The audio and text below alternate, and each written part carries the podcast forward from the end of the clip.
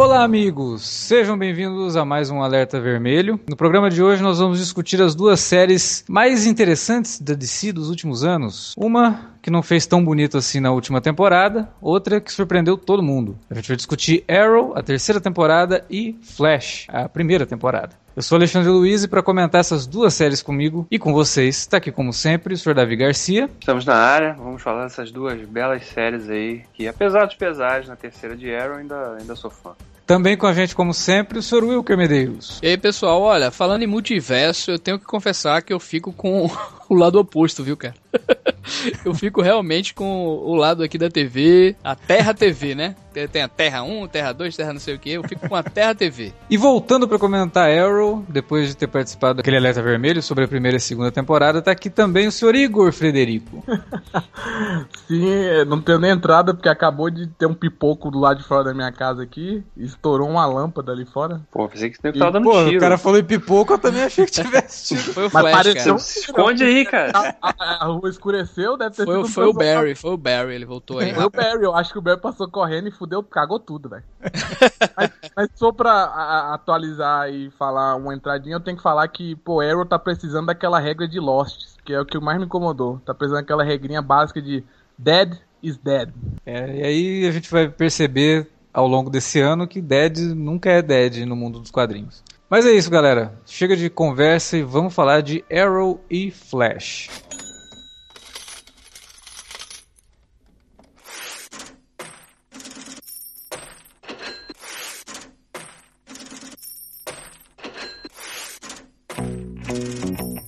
Vou interromper rapidamente o podcast para dizer que se você gosta do conteúdo do Cine Alerta, você pode nos ajudar a fazer mais e melhor. Entre agora mesmo em www.patreon.com barra Cinealerta e seja um dos nossos colaboradores. Você pode receber os podcasts antes de todo mundo, participar de sorteios e até de hangouts mensais com a nossa equipe. Entre, se informe, confira o que queremos trazer para você no futuro e nos ajude. www.patreon.com barra Cinealerta. Pronto, não falei que era rápido? Pode curtir o podcast agora.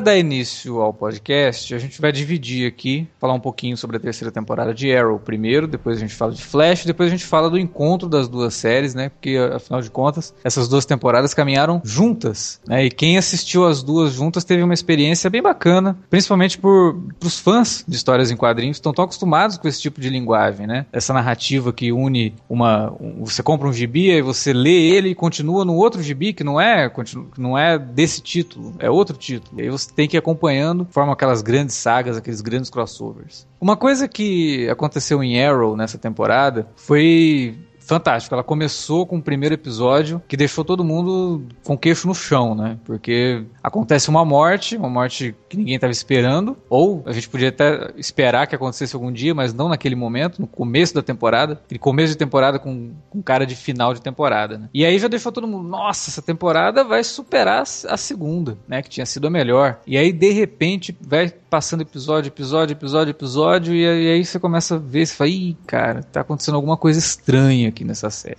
É, o peso dramático do início da terceira temporada de Arrow foi realmente impressionante, né? O ponto que eles focaram na Sarah e aquele dilema com o pai dela e a Laura também tendo que esconder aquilo do pai e ela sofrendo com aquilo ali, sabe? E também o Oliver passando por todos aqueles problemas e, e- e o próprio Flash também a gente sentindo do outro lado. é, Sabe, então realmente foi muito interessante, assim, não só do ponto de vista é, dramático da série, mas do ponto de vista temático geral, né? Do que tava Sim. acontecendo ali, né? O mais interessante foi que esse lado dramático, e ele funciona muito bem, o lado da família Lance, né? Mas de repente, cara, tudo começa a ficar muito jogado. Você vê que era personagem demais. Você tinha ali a entrada, né, do, do Brandon Ralph como Ray Palmer, que poderia ter sido uma coisa muito mais interessante, mas não conseguiu, sabe, pegar. Porra, o cara, o Brandon Roth tava extremamente carismático no papel do Ray Palmer, super engraçado, né, fazendo par ali com a Felicity, umas piadinhas geeks, né, piadinhas nerds e tal, mas fora isso, o personagem ficou muito caído, né? Transformaram Foi o Electron. Subutilizado, né? Pois é, transformaram o Electron numa versão da DC do Homem de Ferro, coisa que nunca foi. É totalmente diferente o personagem, sabe? É. E fora o que eles fizeram com a Felicity também. É, a diferença é que ele não era B10, né? O Homem de Ferro, pelo menos, é B10, né? O cara Sim, o Homem de né? Isso, exatamente. O Brandon Roth ele, ele, interpreta o Ray Palmer como um cara que nem era para ser um super-herói, né? Ele veste o negócio, começa a agir como um super-herói, mas não entende muito bem o que tá fazendo. E nem isso eles conseguem passar direito, assim. Então Mas fica... assim, antes de falar, você até citando a Felicity, só pra falar de algo que você mencionou, por exemplo, o primeiro episódio, é ele é tão excelente, pô, é realmente muito bom. E o é. cliffhanger é honesto, eu acho, até ali, né? Até Sim. o final do primeiro episódio, prometia bem. Mas se for analisar, eu daria, e eu acho que vocês talvez concordem, que essa temporada teve talvez essencial pra trama, uns 5, 6 episódios, no máximo, assim. É. Essencial. Porque todo o resto foi enrolação, foi filler, não tinham que escrever, e eu acho genérico, que né, né, Igor? Tudo é, muito, muito, me pareceu muito genérico, muito assim. Genérico. Porque antigamente, se você pegar a própria segunda temporada, tudo era essencial, era quase um sons online. Todo episódio acontece muita coisa, e movimenta a trama, e e não é chato, mesmo os que eram filler, assim, porque não, também não dá pra escrever 24 episódios, né, essenciais. não, a, mas, primeira, mas... a, primeira, eu acho que tinha muito disso também, sabe? Muita coisa, é, tipo, casos da semana, tá ligado? Sim. Sempre aparecia. Isso, também. isso também atrapalhou a primeira não ser tão isso, boa quanto a segunda, Tanto é exemplo. que a, a, a primeira, a, a segunda parte da primeira, né, lá pro décimo episódio, é, ela é bem mais interessante que é quando começa a focar Sim, na relação dele com o Malcolm, né? A gente vê que nesse mundo hoje em dia que as melhores séries dramáticas e Arrow, mesmo sendo super-herói, também tem o peso de drama, elas carregam 10, 13 episódios, vê que Arrow é muito atrapalhado por esse negócio de TV aberta e ter que fazer 24 episódios, pelo menos. Porque os caras não são totalmente ruins, tanto que eles escrevem vez outros episódios fantásticos, tipo o hum. próprio hum. primeiro crossover, The Brave and the Bold. Ou o final, The Climb, também, que foi um episódio parecido com o primeiro, foi excelente, depois pra frente eles erraram, mas não sei o que, que foi.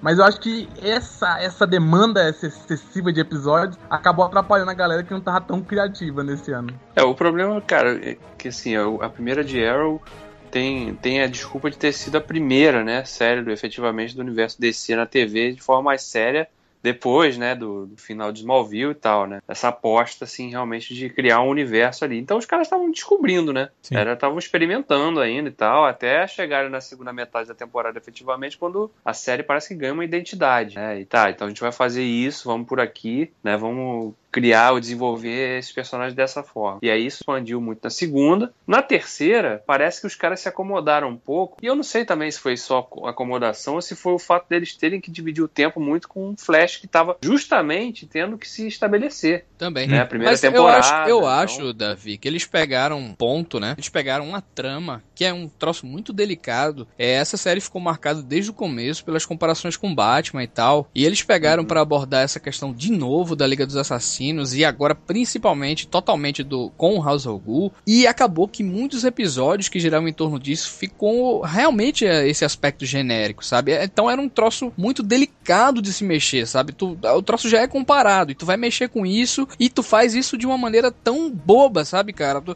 isso aí tem que ser muito bem explorado, sabe, cara? Muito bem desenvolvido é. isso aí. Exato que o que falou, porque eu, a pior parte da temporada inteira é quando foca mesmo a metade do House algum. É, é, pra mim é fácil, a, a mais, mais chata, mais sem criatividade, mais. É, como é que fala? É blazer, foi blazer essa parte da temporada. Não, não tinha nada nenhum atrativo. Sabe quando, assim, aquele, sabe quando alguém quer se levar a sério, cara, e você fica. Sim, é, tô vendo, sabe?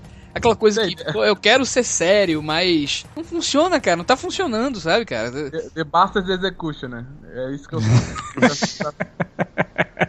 Eu ri metade do segundo episódio. É quase que eu fiz com Arrow também. Tinha um episódio tão ruim. Você vê que a galera tá se achando super séria. Nossa senhora. Eu, eu acho que o Matt Nable, ele demorou muito para pegar como Hazal, sabe? Ele, ele não tinha tanta presença quanto a gente imaginava que o Hazal deveria ter. E aí, quando ele realmente pega, e que é um episódio que é muito bom, que é o episódio lá, o próprio The Climb, né? Que o, o Igor citou, que é o episódio que o Arrow morre, né? Que uhum. encerra a primeira metade da, da, da terceira temporada. Ele é um episódio bacana. É, é verdade. Ele, ele, porra, aí você viu o Hazal o cara ameaçador e tal. Quando a série volta, ela engata numa sequência de episódios que eu particularmente gostei muito. Foi um arco de três episódios de Starling City sendo dominada pelo Uma Brickle. trilogia, né? Que tu citou, É. né? Não, e detalhe que esse episódio, só um parênteses, esse episódio The Climb, ele foi dividido pelo Thor Freudenthal, que é o cara que dirige o Piso Jackson, né, cara? Ah, é, Outras verdade, é. outras É, coisas. inclusive ele vai dirigir mais alguns episódios dessa nova temporada, né? Que vai estrear agora. Deve ter dirigido algum episódio de Flash também. Mas aí quando ele engata naqueles três episódios que foram bem, né? Aquela coisa de que, olha, agora a gente precisa se unir porque o Oliver desapareceu. E aí o Roy, que até então tava sendo só um. um elemento de cena, ele não era nem um personagem, era um elemento de cena. Porque ele tinha uma roupa legal, mas não servia pra muita coisa. Ele toma Era a dianteira e convence. O Roy tava convencendo. Aí você fala, nossa, acho que agora a série vai pegar de novo. Aí no último episódio desse arco, dessa trilogia de episódios, eles fazem uma cagada, assim, que é, é grotesco. Você fala, não, não acredito que os caras fizeram isso, né? Que coloca toda a população contra os gangsters do, do Brickell, os Uhum. gangsters armados, a população sem arma nenhuma, e aí eles vão entrar num embate totalmente chupado do Dark Knight Rises, e os caras que estão com arma não atiram, cara. É. Que sentido tem isso, sabe? Tipo, ó, vamos resolver isso rapidinho, porque Não, agora já Alex, deu. e, e sem falar, né, cara, do, do ponto principal que fez muita gente largar a série, pelo menos amigos meus, que é engolir, né, cara? O cara ter caído daquela parada lá e tudo mais, sobreviver e voltar de uma maneira tão rápida, né? Entre aspas. Sim, tem, tem até um amigo nosso em comum, meu do Will, que é o Júnior, que eu acho que eu tive uns mil discussões com ele no Twitter, no Facebook, por causa disso. Porque, apesar, eu acho que tenha sido uma cagada. Porque foi um um- um- uma ressurreição muito estranha, né? Muito forçado, na verdade. É, não foi nem ressurreição nenhuma, né? Realmente ele caiu, não morreu e o cara É. resgatou ele, né? Parece até que foi, entrou o novo escritor do quadrinho, né? Ignorou o outro. É só isso. É, exato, e o pior de tudo, parece que assim, ó, a gente vai enganar vocês, vocês vão achar que ele vai usar o poço de Lázaro, tá? Mas não vai ter poço de Lázaro na série. Aí de repente tem o poço de Lázaro na série. Então, cara, se você tem o poço de Lázaro, era a melhor explicação, não precisava criar toda aquela E situação já é ridícula. uma muleta perigosíssima, cara. É uma muleta, cara, Já mas, foi, mas faz foi. parte das HQs, então vamos levar em conta isso, pelo menos, sabe? Não, é. Era melhor não, utilizar Alex, eu essa não tô, Eu não tô muleta. dizendo que é ruim, não, viu, cara? Tô dizendo assim. Aham. É uma muleta muito perigosa porque é outra Sim. coisa que você precisa trabalhar com muito cuidado, velho. É, porque fica fácil, né? De É, usar, né? Toda vez mais. E é, ficou, e é isso que eu acho o exatamente. problema. Foi, é, é, foi usado toda essa, essa lógica, inclusive da morte dele, que não é do poço. E o poço, tudo foi usado de forma preguiçosa. Sim. Que podiam É. ser usados de forma mais interessante, mas tudo foi usado assim. Ah, vamos resolver a gente. Que é algo, por exemplo, os escritores de Breaking Bad faziam. Eles, eles não tinham. Eles tinham um plano ali mais ou menos, mas eles escreviam os episódios. E eles mesmos chegavam a, tipo, um, um beco sem saída. E aí eles ficavam discutindo como uma forma lógica do personagem escapar. Só que não que seja fácil. Aí eles escolhiam primeiro todas as opções fáceis e iam caçar as mais complexas. E que Arrow parece que eles chegam ali no, no, no beco sem saída e a primeira opção eles já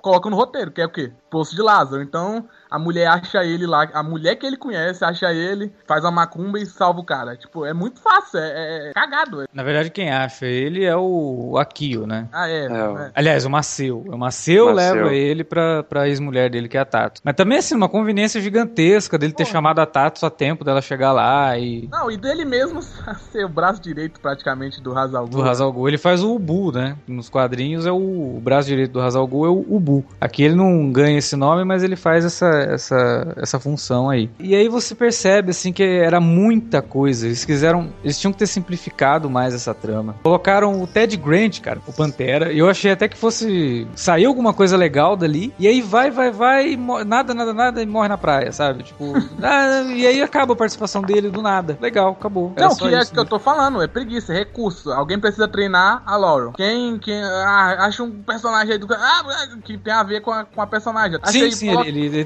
coloca treina. ele, treinou ela, tchau, foda-se. E aí? É. Acabou. É que que a Laurel, a Laurel pro também, às vezes eu ficava rindo, cara, nela lutando assim e tal. Ela não me convencia, tá ligado? Mas, mas aí é que tá. Eu acho que o, o que eles fizeram com a Laurel foi uma das melhores coisas, assim. Porque ela sempre dava uma tropeçada. ela É, no usaram o artifício do ano 1, né? Ela se fudendo. É, ela tá se fudendo. E É, outra coisa. seria, seria melhor do que se de repente em dois, três episódios ela virasse uma ninja, né? Então. Isso. Não, Não, eu- jamais, jamais. Não tô falando disso, não. Não sei, acho que é atriz, sabe? Não me convence, sei lá. Assim. Mas, Ah, eu acho que ela- ela ficou Will, bem. se for pra, pra comparar, até uma das melhores coisas, não só dela tropeçar, mas eu acho que ela foi uma das melhores coisas da temporada, porque É, a jornada dela é a mais redondinha, Não, cara. não, não Exatamente, discordo, eu não discordo de vocês, não. Eu não discordo, é porque eu fica, às vezes eu ria, sabe? Quando ela lutar assim, a posição de luta dela, assim, eu ficava. Não, mas tem razão, Alex, tem razão. Eu li o que tu escreveu lá a respeito da. Tá é, inclusive, tem uma coisa que eu vi muita gente falando da Laurel, que falava assim: nossa, ela em três episódios aprendeu a lutar. Gente, vocês estão assistindo a série agora. Lá na primeira temporada, ela dá uma porrada num, num leão de chakra de uma boate. Ela sabe lutar. Ela só tava precisando se aprimorar e canalizar a raiva que ela tava sentindo com as artes marciais. Mas ela lutar, ela sempre soube, né? Então, assim, até isso a série conseguiu trabalhar melhor com a Laura do que com qualquer outro personagem. Algo que me incomodou terrivelmente na segunda temporada era a personagem Laura. Que eu realmente, para mim, ela podia ter morrido mesmo. Porque. Inclusive, sei... você fala isso no último, no, no, no, Alerta Vermelho que a gente gravou. Eu falei, eu falei é. que ela merecia. Mas aí, curiosamente, os caras me convenceram de que ela era a única que devia ficar viva nessa temporada. Porque teve um momento que eu queria que o, o Oliver morresse, que o pai dela morresse, que todo mundo morresse. Porque todo mundo ficou insuportável em algum momento. A construção foi tão madura que eu até, até achei chocante. Pra, tão madura de personagem, de dela estar tá naquele, naquele momento insuportável. E ela ia amadurecendo totalmente, assim, revendo todos os conceitos dela. Chegando onde ela tava, inclusive nesse arco aí que vocês falaram, que realmente foi a melhor parte da temporada, eu acho que eu gostei bastante dessa coisa bem cidade, bem, bem, bem menor escala mesmo, que é só os personagens sem o, o Oliver lutando lá com a cidade. É, e, e, mostra também, tipo, ela teve um taque ali, e ela foi. Ela parecia também uma das poucas vozes de razões durante as loucuras que aconteceram na temporada. Então, assim, talvez não é o único, mas dos poucos pontos positivos. Então, eu acho legal, pelo menos, deixar aí que a Laurel me surpreendeu. O que é bom em série, porque série tem que fazer isso mesmo. O personagem ele evolui, ele Sim, vira claro. chato às vezes, ele fica legal depois. E se a série, a série é boa quando ela desenvolve os personagens, tá vendo os personagens, né? As tramas geralmente são mais rápidas do que os personagens que a gente vai acompanhar sempre. Então é legal ver a evolução, mas não a desevolução, que nem muitos personagens Sim. aí. É, por exemplo, é, você tá falando disso, cara, não tem como não falar da, da, da desgraça que foi o desenvolvimento da Felicity nessa temporada. É. A personagem evoluiu, né? Foi terrível, cara. Que é, é, o ponto oposto da Lore. Foi o pior, pior personagem, talvez. É. Eles conseguiram Não, a pegar personagem... a personagem mais carismática da série e transformar na personagem mais estúpida, porque de repente ela vira uma, uma bonequinha sendo jogada na mão de um homem pro, pro ela outro. Ela virou, virou a donzela apaixonada em dúvida. Nossa, né? e é ridículo, porque ela, até o Flash entra nessa, cara. Eles jogam Sim. ela no braço do Flash, jogam ela no braço do, do Não, é. Electron, é... jogam ela no braço do Oliver. Gente, o que, que vocês estão fazendo? É, sabe? Todo mundo sabe, eu sou apaixonado, assim, pela, pela personagem Felice, né? Sério, arquétipo lindo, lindo, lindo. É, e eu tava brincando, né, naquele dia lá no Twitter, a gente tirando onda um com o outro. É, mas concordo com vocês, realmente é, é, um, é muito perigoso, né, cara? Fazer um, algo assim, principalmente como, como tá sendo contestado, né, gente? Isso aí, né? Esse tipo de arquétipo de mulherzinha, de prêmio, de é, Não, e, é e outra perigoso. coisa, cara, porque se a personagem tivesse surgido assim, mas ela era uma personagem independente, né? Exato. E tinha, tinha personalidade. E aí na terceira temporada, de repente, ela virou outra pessoa.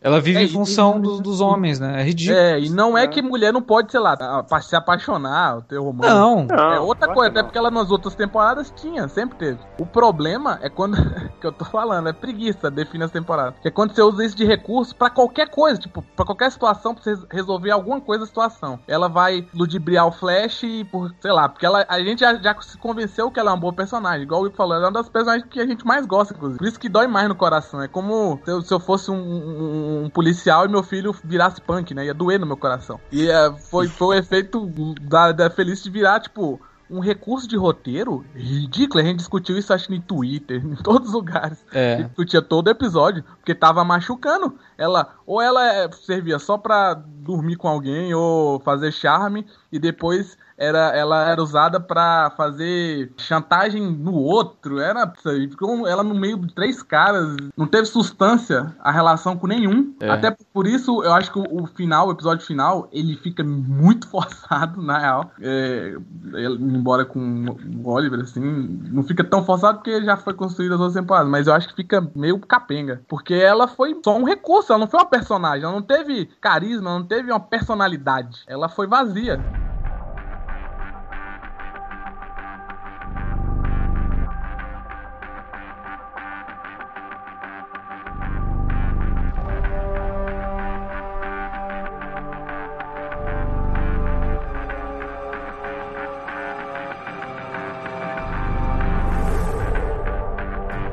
Sabe outra coisa preguiçosa que teve nessa temporada? Então, né, vocês gostaram muito do Malcolm Merlin, vamos transformar ele agora num cara legal? É, Cara, cara.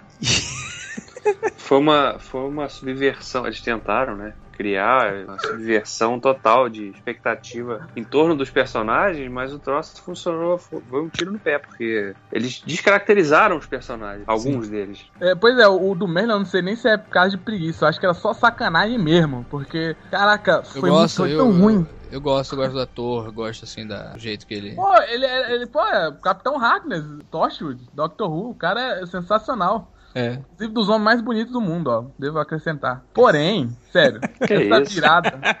Comentário Revelação. rele- relevante o comentário, né, cara? Super. é- é- é- essa, é- essa virada dele, cara, parece que foi estudante da universidade fazendo filminho que vai ter plot twist toda hora. Sim, sim. Ah, é coisa de, coisa de fanfilme, né, cara? É, é, oh meu Deus, agora ele tá do. Ah, triple cross, double cross. Falar em fanfilme, é, você- o que, que vocês acharam daquele episódio lá da, da Liga, como é? Da Liga dos Assassinos, né? Caralho, te- teve uma parte, cara, que os três estavam, tipo, caminhando, assim, numa floresta, e, tipo, cada um com uma fantasia diferente. Eu, me- cara, não tenho como não rir, cara, daquilo ali. Eu não sei, é, sabe? Não é mal vontade, não. Não é má vontade. Não, não, é, não, é que ficou. É que assim, é, é muito fanservice. Olha, vamos colocar aqui a, a katana. Isso, Alex, isso, Alex, fanservice, essa é a palavra mesmo. É, vamos colocar aqui a katana no uniforme igualzinho do- dos quadrinhos, que ficou foda. Só que em plena luz do dia, sabe? Andando junto com um monte de gente. Cara, que. Ficou Não, parecendo cara. sendo do. Ficou parecendo Changeman, aquele seriado Caralho, velho. no-? Tipo, no Muito. sol, velho. Os três no sol.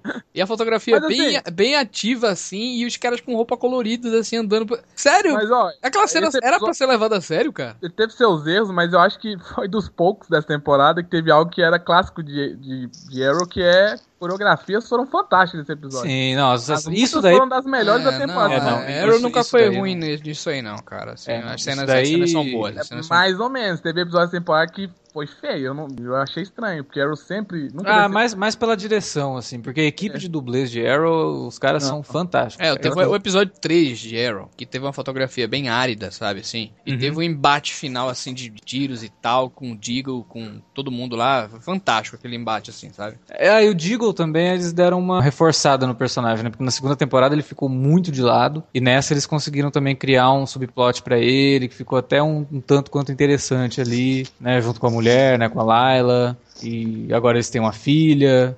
A trama do Deagle eu acho que ficou legal, assim. Deu, E eles até caraca. chegaram. Eu gostei quando eles chegaram a esboçar aquela relação que ele poderia ter com o Esquadrão Suicida, Uhum. né? Naquele episódio até que foi centrado mais no Esquadrão Suicida. Foi um episódio legalzinho até, divertido, né? Mas Sim. que, claro, eles tiveram que. A gente aí a gente não sabe, né? Vai entra no terreno da especulação de até que ponto a divisão de cinema é, influenciou eles meio que darem um fim ao. É, Não, eles falaram já sobre isso e foi isso mesmo, assim. É, eles tiveram que fazer aquele episódio pra finalizar com o personagem, inclusive talvez finalizar com o Esquadrão Suicida, assim, de não nem, nem utilizar ter mais, a mais. série. É, É, pois é. E infelizmente. podia, né? Podia ter uma ligação até, daria mais terreno pra pra que o Deagle tivesse outras, outro tipo de função também, né? Mas É. aí ficou por ali. Mas Esse- assim, em termos, em termos de construção, você falou do Digo que ele ficou largado na segunda temporada, mas aí você vê que como o personagem foi criado na série, Uhum. e agora eles tiveram que retomar e desenvolver ele, sem preguiça, eles se esforçaram, foi outro arco que, né, Funcionou. convenceu. É, esse episódio do Esquadrão Suicida, eu acho que ele é um dos mais legais, justamente por não ter muita ligação com a trama central, né? Ele ficou um episódio isolado, é o que o Wilker sabe bem, o Igor também, porque são leitores de quadrinhos, one shot, né? Que é aquele Uhum. gibi ali que é aquela história, e boa, acabou. E uma outra, um outro episódio que teve a mesma coisa, ser uma história isolada e tal, é o episódio da Cupido, que me surpreendeu muito aquele episódio, porque eu, sinceramente, quando eu vi que ia ter Cupido na série, eu falei, Ih, cara, isso daí vai ser bem ridículo, né? Aquela ideia que já foi até utilizada em Smallville, da personagem, da vilã que se apaixona pelo herói e começa a fazer umas coisas de stalker, assim e tal. Mas o episódio ficou bom. Eles conseguiram fazer o episódio dar certo. E aí você fala, meu, pegaram um conceito ruim e fizeram um episódio bom, e pegaram um conceito bom da temporada inteira e fizeram uma temporada muito meia boca. Ficou massa velho, né, Alex? Ficou, não, mas cara, você assiste o episódio você se diverte, entendeu? Achei bem ok. muito ok, com Não, boa vontade, eu achei ok esse episódio.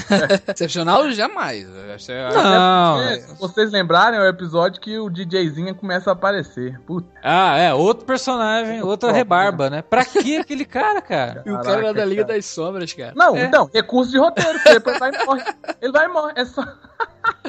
Sério, tão cara, não dá pra levar essa sério porra, não, velho. Sério, o cara fez um troço é, querendo levar a sério, mas não dá, velho. Ai, esse DJ, você. Quem me segue no Twitter viu tanto que eu amava esse cara. Nossa, cara, esse DJ foi uma das piores coisas que eu- que eu já vi numa série.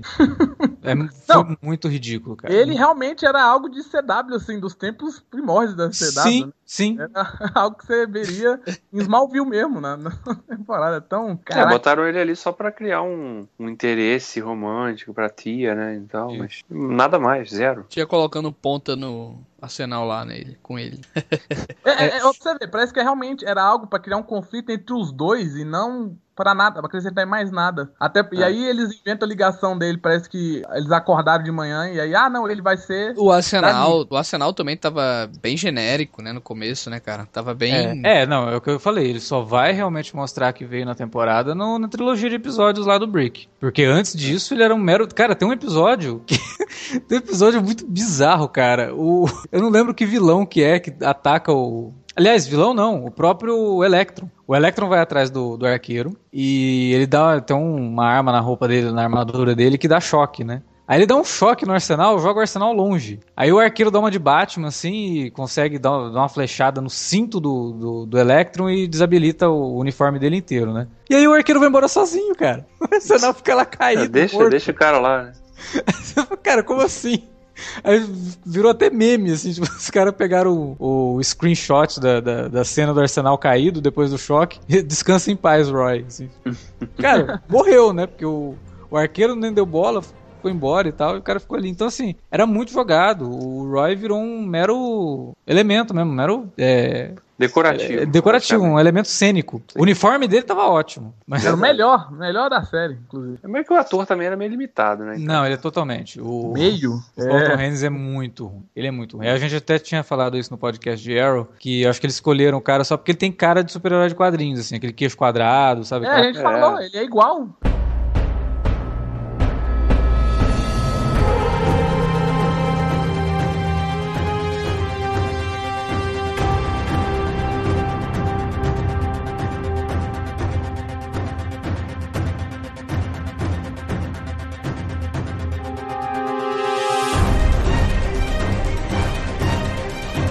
Teve uma outra coisa também que foi muito caidaço, que me incomodou na primeira temporada. Na segunda eles conseguiram estruturar de uma forma coerente, e na terceira eles cagaram totalmente, foram os flashbacks. Muito Mo- chatos, cara. Nossa senhora!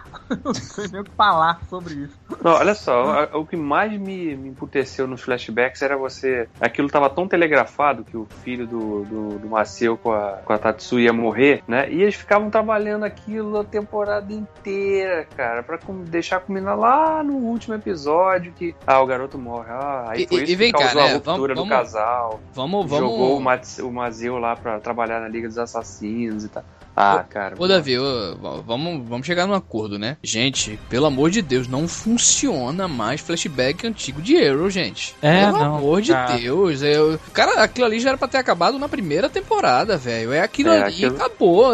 Não, gente, na segunda o cara vai pra. também. O cara tá na zona, velho, do, do Prison Breaker, cara. E ele passou por tudo, velho, pra chegar aí, sabe? Não tem quem engula aquilo ali mais, gente. Pelo amor de Deus. Não, e a gente já entendeu que durante aquele período ele, ele, ele se preparou pra se tornar o cara. Não precisa ficar inventando um monte de história que não chega a lugar nenhum. Não, e parece E que o cara pior. se pegar. Eles. eles E pior, parece, né, mas- me pareceu, na verdade, só um, acho, só um parêntese, que o cara é, fez, criou uma estrutura narrativa que ele quer seguir aquela estrutura narrativa independente se funciona ou não, sabe?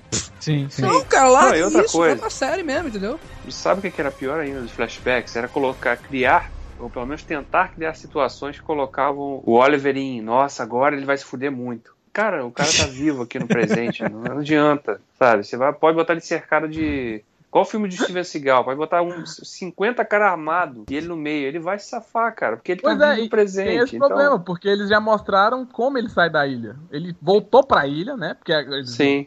Mandaram ele pra outro lugar. Aí toda hora acontecia uma parada, uma trama. Aí, tipo, gente, a gente já viu que ele sai, ele volta pra ilha. Não, na primeira temporada da- até funciona, sabe, cara? Porque mostra ali o sofrimento que o cara passou, né? Na segunda funcionou mais por conta da ligação com o Slade, sabe? Né? Na, na segunda foi o ápice do flashback. Foi tudo que podia É. ter funcionado com o flashback funcionou na segunda. Dali pra frente não tem mais por que ter esse Não, e flashback. lembre que o Slade foi apresentado na primeira temporada, entendeu? Isso, isso. O Slade É. não tava ali gratuito, não, cara. Era possível Exato. acontecer aquilo ali, sabe? Às vezes já- o cara viajou pra não sei pra onde, pro japonês, não sei. Era Eu muito acho que doido, se eles querem manter o flashback, sei lá, cria histórias pequenas que possam ser resolvidas em dois, três episódios, e quando ele tiver que ter outro flashback, se passa em outro lugar, porque a gente já, sabe- já viu que ele saiu da ilha. Uhum. Então, já que ele viajou pelo mundo, então vai mostrando essas viagens. Mas não com precisa. Alex, de flashback Não, não, é, cara. mas é que agora não adianta. O Flash precisa... O Flash não largou a mão disso, cara. Começou com Sim. isso e depois largou a mão disso. Então, entendeu? o que o Wilker falou também acho que foi pontual, porque assim, é no sentido que antes nos flashbacks que culminou na melhor forma aí, até que vocês mencionaram na segunda temporada, to- e, é, e que eu achava que Arrow era excelente, por causa disso, indiquei pra muitos amigos que inclusive assistem até hoje, é, que era assim, nada era gratuito, é, não tinha preguiça, os caras construíram um negócio que eventualmente aconteciam, as- eh, desenvolvia personagens, histórias que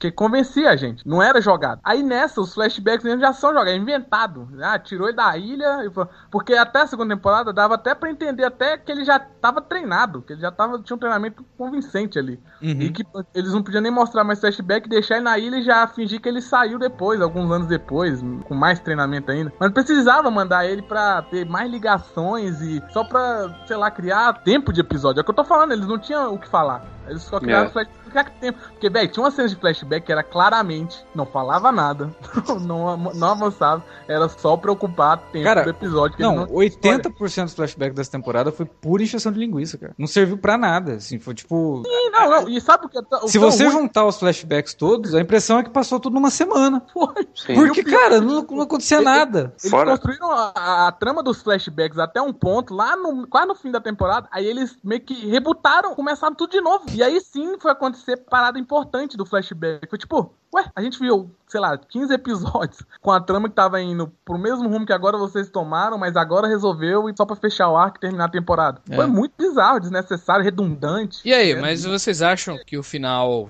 é, consertou alguma coisa, agradou, deixou a gente com esperança pro próximo? Eu achei o final honesto, no sentido de que, olha, é, vamos encerrar essa, essa fase do personagem e a próxima temporada vai ser uma coisa diferente. A gente inclui. Vamos fazer um tábula rasa quase. É, porque assim, eu, eu achei honesto nesse sentido. É, é quase como se fosse o fim da série. O herói partindo como mocinha rumo ao sol, sabe? Acabou. O que vier agora é pra consertar isso e fazer a gente esquecer essa temporada de Arrow, assim. Foi bem, bem esquecível mesmo. É, mas aí os caras já mostram o capacete do Digo, já dá um.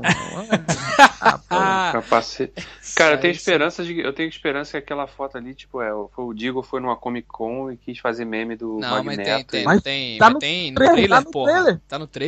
É assustador no trailer. É Não, pior eu- ainda. Nossa parece uma cuia, cara, aquela porra ali. Parece Cara, um pinico é- de. Ah, é muito Cara, muito sabe o que é o mais absurdo? É, assim, comentando rapidamente uma coisa de Flash. Que a gente já viu no trailer o Jay Garrick no Flash, que vai usar aquele Ah. pinico na cabeça, é muito mais legal do que o capacete do Digo. É verdade. Putz. É, porque Dureza, é massa hein? velho, porque é, é old school, né, velho? Ah, o próprio Sim, ator cara. podia falar assim. Não ah, vou usar cara, isso, cara. Olha, Não, eu, até eu agradeço eu- a tentativa de vocês me o- darem o uniforme, né? Porque eu sou, eu sou o único que fica desprotegido aqui na, na ação, mas, pô, isso aí tá feio demais. Dá pra tua mãe usar, que isso tá, tá muito feio. É, mas no caso do outro também, o capacete, o cara vem de outra dimensão, né? O capacete do Digo não vem de outra dimensão, gente. Então. Pois é, cara. Parece que vem, mas não.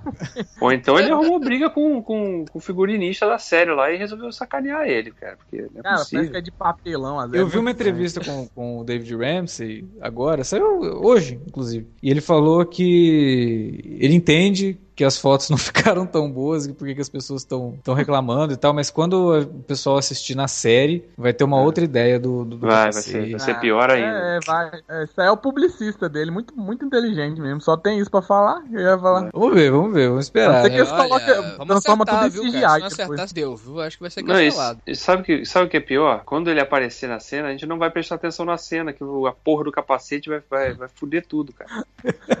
era, igual, era igual os flashbacks com aquele, aquela peruca do Steve Amell lá. Puta que. Até que chegou um ponto que os caras falaram assim: é, essa peruca tá tão ridícula. Vamos fazer o seguinte: a gente não pode cortar o cabelo dele dessa altura. Vamos botar um gorrinho, porque aí disfarça um pouco. Eles, ele, isso daí foi uma coisa que eles conseguiram consertar no flashback da terceira temporada. Eles mudaram a peruca, uma peruca um pouquinho melhor do que, que ele usava na, Nossa na senhora, era muito ruim. Em cara. compensação, a peruca que deram pro Paul Blackthorne usar Nossa. naquele episódio que se passa na época que o, que o arqueiro tá morto, que, uhum. o, que o Oliver tá morto, dado como morto. Cara, aquela peruca é horrenda, cara. É muito. Nossa. E a gente sabe que é peruca mesmo, né? Porque o ator é, é careca, cara. Então... Não, e o pior de tudo é que ele, ele mexe a cabeça e a peruca meio que dá uma descolada atrás, sabe?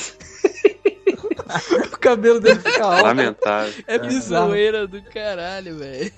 É muito ruim, cara. Cara, por isso que eu falo, cara, essa temporada, acho que a equipe ainda dos produtores lá, ela não era muito grande. Então eles falam assim, ó, vamos fazer o seguinte, vamos deixar aqui os estagiários cuidando de 90% de Arrow e a gente só passa aqui de vez em quando para fazer uma, né, uma revisão de roteiro e tal, mas é uma coisa bem por alto, assim. Vamos focar em Flash, né? Porque o negócio agora é Flash, vamos bombar Flash, porque Arrow já tem um público. Então, por mais que as pessoas achem uma merda, eles vão perdoar e já sabem. Mas a gente viu as duas temporadas foram boas, né? Então, tá, essa foi mais ou menos uma outra melhora. Então, acho que, cara, acho que rolou isso. Que não é possível, cara, que tenha tanto, mas, tanta cagada nessa terceira temporada mas de Arrow. E... também, a gente, por exemplo, as outras duas temporadas, mesmo com seus defeitos, e elas tinham os mesmos defeitos. Maquiagem era tosca, sempre foi. É, figurino não foi sempre a melhor coisa do mundo. Mas as tramas e a história era como era, Sim, bem, era os algo... roteiros eram muito mais. Os roteiros eram excelentes. Então, a gente é, ficava ô, Igor. a gente tá aqui nesse momento até descontraído, mas por incrível que pareça, a história é tão ruim que a gente acaba focando, a da terceira temporada, a gente acaba focando essas coisas ridículas Ô, mesmo. Porque... Te, teve uma coisa que, assim, acrescentando o que você tá falando, eu falava muito que na primeira temporada o pessoal era muito inteligente, sabe? Porque ainda com a precariedade que eles tinham, né, de orçamento e tal, é, a fotografia era inteligente, sabe? Fazia uhum. muita cena escura.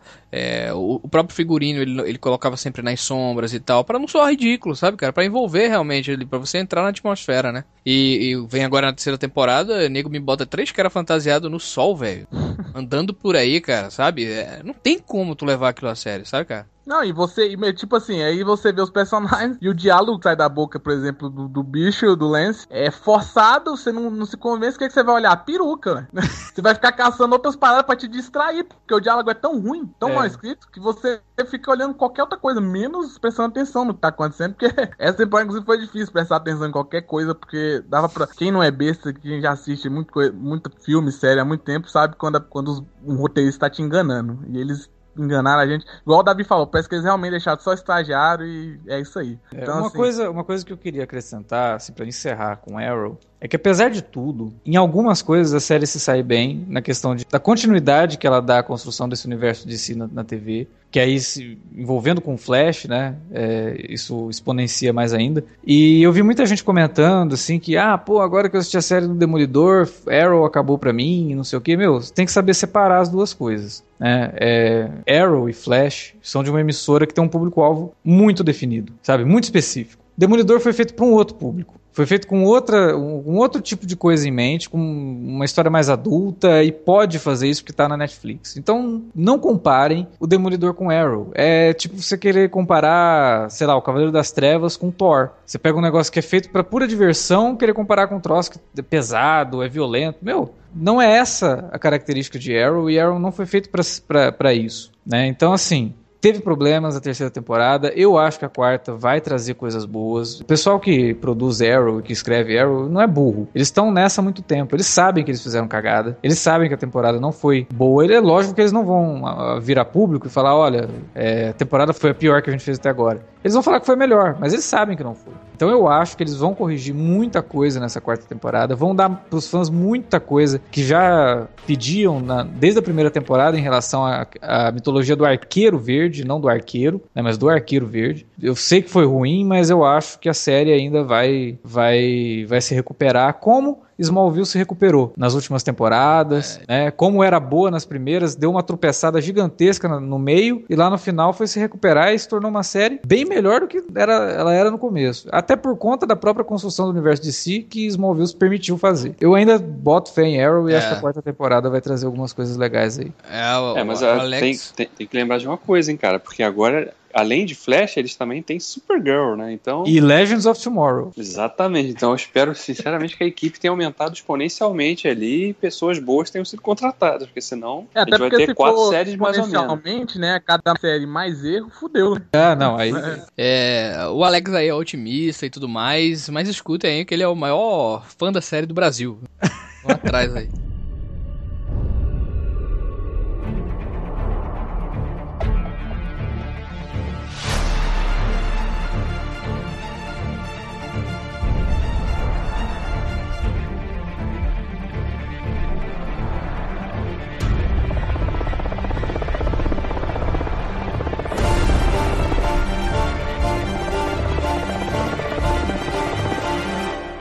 Agora vamos abrir aquele espaço para falar da grande surpresa, né? Que foi Flash. A série que, por mais que a gente tinha assistido ali o Grant Gustin na segunda temporada aparecendo, e a gente, pô, o cara é super carismático, a série do Flash vai ser bacana e tal, mas eu acho que ninguém aqui esperava que a série fosse ter um crescendo tão grande, de chegar num, no final da temporada e falar, cara, eu não acredito. Olha, né? de si. A série pegou Cancela todo o filme. mundo no contrapé, viu, cara? todo mundo no contrapé. De repente, uou, é. sabe? Ela dá uma, uma, virada assim que você fala, cara, isso aqui tá muito bom. E não é à toa que antes dela estrear, com várias é, entrevistas e tal, o Geoff Jones, que é o diretor criativo da DC, né, diretor da DC Entertainment, ele é o produtor de Flash e ele falou que a Flash era a série dos olhos dele, assim, era a menina dos olhos. E que ele iria fazer de tudo para ser a série mais fiel aos quadrinhos possível. Aí você fala, ah, isso é papo de produtor, né? Ele tá falando isso daí para vender o produto dele e tal. Mas não, cara, ele começa a colocar colocar umas coisas na série que você fala, cara, eles estão fazendo muita referência aos quadrinhos, eles estão fazendo muita referência ao que, é o, ao que é o personagem. E o mais bacana serve de contraponto pro Arrow, não em termos de qualidade, mas em termos do que significa ser um super-herói, de uma forma linda, assim, sabe? Que até faz o Arrow ter mais sentido a terceira temporada. Muita gente diz que o, o arqueiro é um babaca, né, cara? Sim, sim. O personagem em si é um babaca, né? Exatamente. O modo como ele age, né? Como ele atua, né, cara, em determinados pontos, né? E o, e o Flash, ele traz é, justamente o oposto, né? Ele é um personagem que traz otimismo, ele é um personagem que é tridimensional, sabe? Ele isso. tem vários arcos, ele conquista você pelo carisma e tudo isso de maneira muito orgânica, sabe, cara? É, Flash é muito mais colorido, mas eu consigo levar muito mais a sério e me envolver com drama, sabe, cara? É, então isso é, é, é, é, um mérito muito grande dos realizadores, cara, sabe? E outra coisa que é fundamental também nessa discussão é dizer que o Grant Gust é muito melhor ator do que o Stephen Amell, né? Cara, eu, eu sempre disse isso na, durante a temporada de Flash. O elenco de Flash é muito melhor que o de Arrow. É, também tem isso, mas eu digo, comparando o protagonista com o protagonista. Sim, sim. Ele é muito mais carismático, ele é muito. Ele, ele consegue navegar muito bem pelo, pelas emoções, cara. Ele consegue fazer comédia, ele consegue fazer drama uma, de uma forma muito mais natural do que o Amel, por exemplo, jamais conseguiu. E vocês sabem que, é. assim, o Flash começa, para mim, basicamente com a mesma estrutura do Arrow, né? É, você vê ali que a gente tem cenas do passado, né? A gente vê flashback, né? A gente vê uma relação dele com a doidinha e essa doidinha já tá ficando com outro cara, né? Tem um cara que é, é o pai dele, entre aspas, né? E ele tem uma relação assim estreita com ele, né? Que é o cara mais sábio da série, assim como o outro também lá, né? O pai da, da, da Laura. Então ele tem várias afinidades, assim, entre as séries, sabe? Acontece Sim. que Flash, no começo para mim, tava me suando, até por, é, até por isso também, em determinado período eu, eu dei uma largada na série, né? E voltei depois e e fiz uma maratona da série inteira. Os seis, sete primeiros episódios ali de, de Flash, ainda que eles adicionassem é, pontos interessantes pra gente ficar curioso com o que, que vinha aí por trás, né? Com o que tinha aí para ser descoberto. Eu ainda achava muito formulaico também, sabe? Aquele lance de casos também, sabe? Dos infectados por aqueles raios Isso, e tal. É. Então, quando a série. É, é aquilo que o Davi falou, cara. Quando a série achou uma identidade, quando a série realmente viu o seu ponto e para onde seguir, sabe? Eu acho que ela disparou realmente como flash, assim, em questão de qualidade, sabe, cara? É, é, é outra coisa, sabe, cara? A, a pretensão do roteiro é, é usado, cara, pra pra esse tipo de série, sabe? Principalmente na CW, assim, é. Foi, foi um troço que me deixou, assim, muito otimista com os caminhos que a DC pretende seguir, cara, na TV. Aí outra coisa, né, que a gente tem que destacar falando dessa temporada de Flash é que se a gente elogia é, a, a, a, parte coreográfica de Arrow, né, das cenas de ação, de luta e tal, uhum. os efeitos visuais implementados em Flash, cara, não devem nada aí para grandes produções não, hein? Não, são muito tirando, tirando talvez uma coisinha ou outra e tal, que restrição orçamentária mesmo não dá para fazer, mas cara, cara, aquele aquele episódio 15, por exemplo, né?